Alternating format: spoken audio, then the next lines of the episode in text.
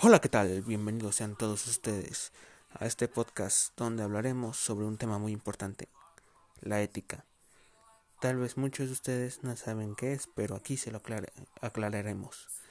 Sin más por el momento, vamos a ver la definición de esta mágica y muy sabia palabra. La RAE define la ética como el conjunto de normas morales que rigen la conducta de la persona en cualquier ámbito de la vida. Ya ya con esa definición tenemos más clara la idea de qué es, pero vamos más al fondo. Además de todo esto, analiza y dicta cuáles actos realizados por el hombre son actos humanos o actos del hombre.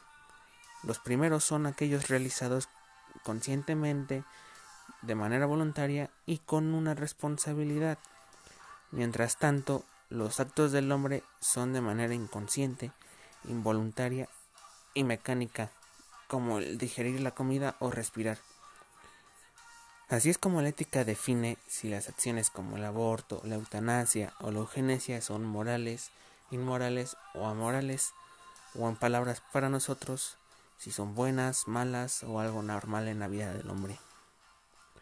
Por ejemplo, la eutanasia sería éticamente correcta. Tranquilos, es... veamos el porqué.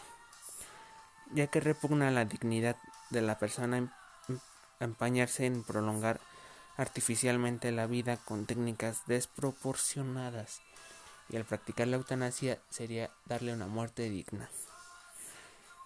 A grandes rasgos, esto es lo que estudia y analiza la ética.